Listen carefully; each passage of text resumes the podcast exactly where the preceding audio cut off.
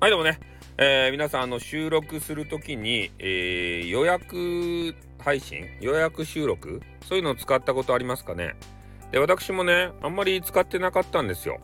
でなんでそうやって予約してね先の話を先にこう、えー、取っといて、えー、特定の日にねあの時間に聞かせなければならないのかというふうに、えー、思っていたわけですけれどもえー、使い始めてみるとですね、これが便利なんですね。本当に。めちゃめちゃ便利なんですよ。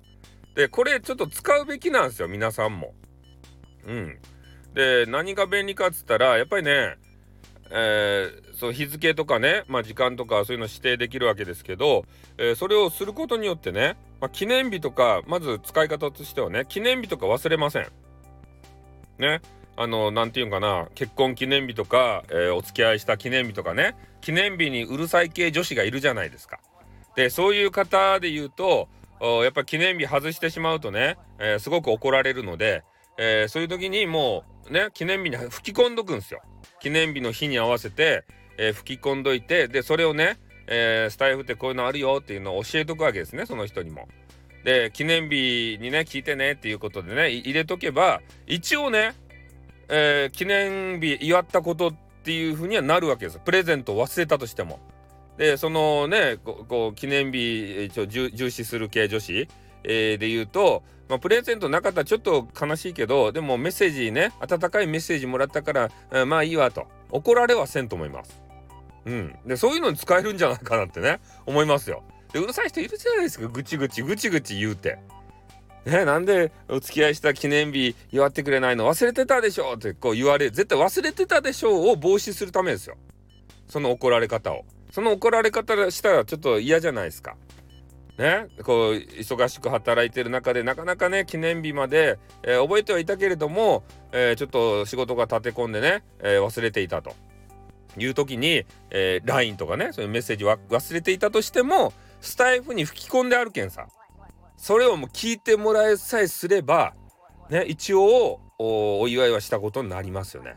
これ使えるなと思って。恋愛テク。土下ですか？ねえ。横金さん土下ですか？なんで横金に振るとやって ね。まあ、そんな感じでね、えー、一つ思ったのとあとは、えー、定期的に、え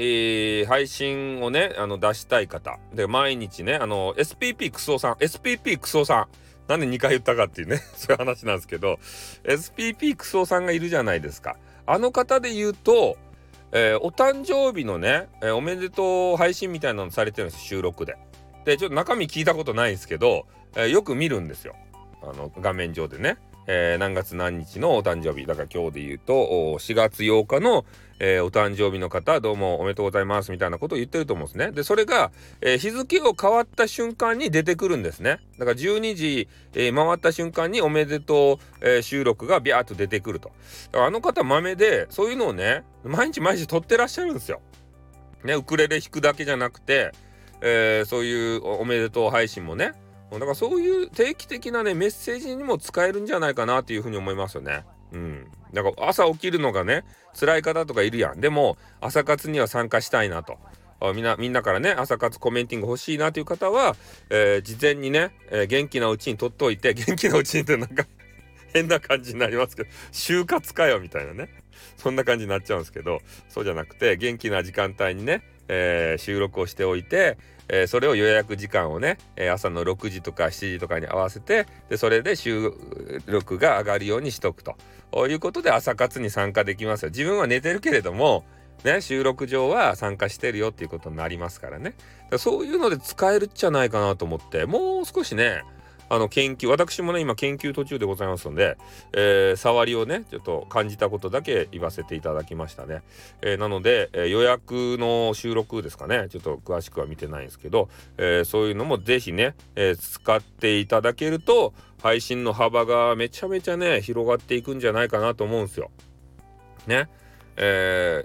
ー、なんかまあ生放送ライブをやってえ、今から何時何時に、え、こういう収録が上がりますから、えー、ぜひね、え、それも聞いていただきたいという話を、え、してその時間が、えーとね、収録が上がる前に、えー、生放送終わってね。でそれでみんなにこう流れて聞いてもらうとかね。誘導するとかね。そういうあの生放送と収録の使い方っていうのもあるんじゃないかなと思ってね、えー、そういうのを有効的に使っていくと、えー、皆さんが大好きなね SPP ねクスオさんがなってらっしゃる SPP これに一歩でも二歩でも、えー、つながるんじゃないかなというふうな、ね、ことを思いましたんでちょっと収録させていただきました。じゃこの辺で終わります。あっニュー。